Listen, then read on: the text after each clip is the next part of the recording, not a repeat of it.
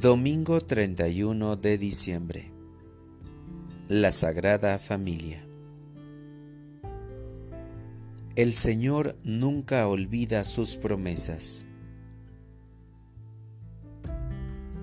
Lectura del Santo Evangelio según San Lucas.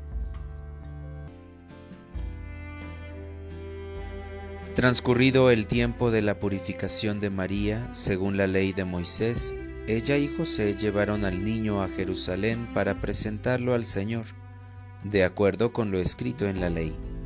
Todo primogénito varón será consagrado al Señor, y también para ofrecer, como dice la ley, un par de tórtolas o dos pichones.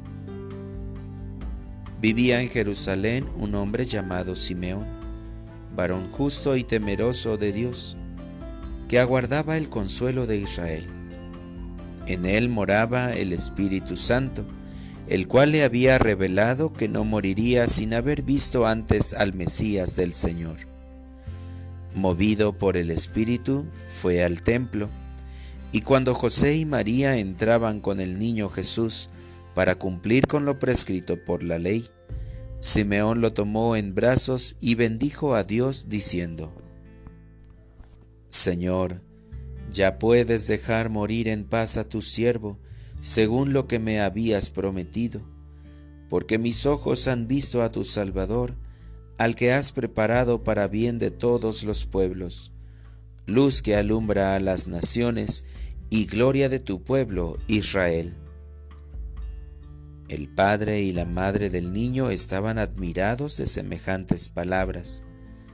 Simeón los bendijo y a María, la madre de Jesús, le anunció, Este niño ha sido puesto para ruina y resurgimiento de muchos en Israel, como signo que provocará contradicción, para que queden al descubierto los pensamientos de todos los corazones, y a ti una espada te atravesará el alma.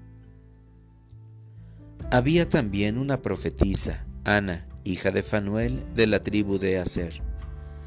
Era una mujer muy anciana. De joven había vivido siete años casada y tenía ya ochenta y cuatro años de edad.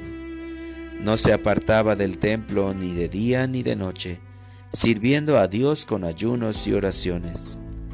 Ana se acercó en aquel momento, dando gracias a Dios y hablando del niño a todos los que aguardaban la liberación de Israel.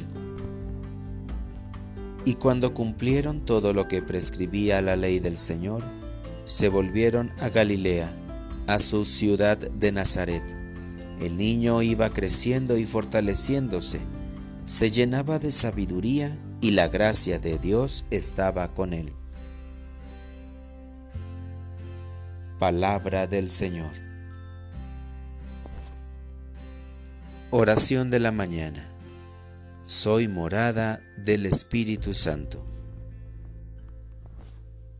Mi querido Padre, te doy gracias por este nuevo día que me das para continuar la vocación que me otorgaste y que amo con todo mi corazón. Gracias por el descanso de esta noche.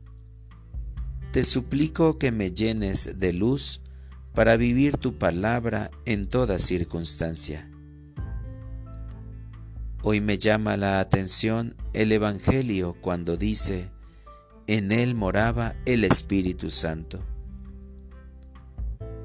Simeón, guiado por este Espíritu, se encuentra con el que es luz de las naciones y gloria de tu pueblo Israel.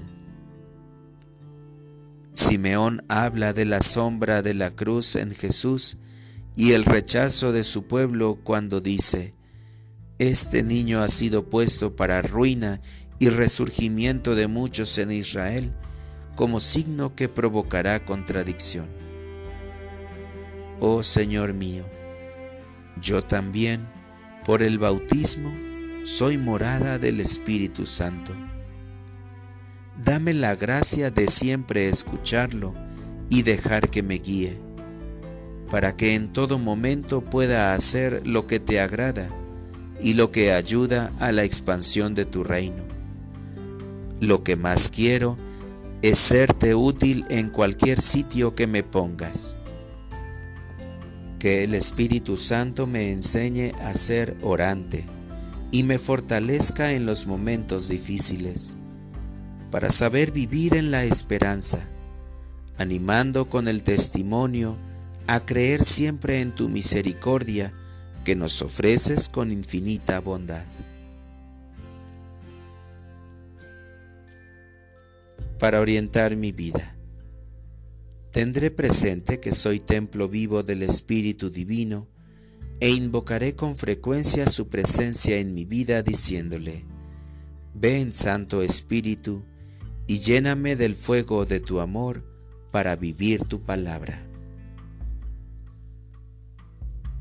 Gracias Señor por darme todo lo necesario para mi crecimiento espiritual, especialmente por cada sacramento que fortalece mi fe, esperanza y caridad, pues sólo así podré seguir alabándote por siempre. Amén.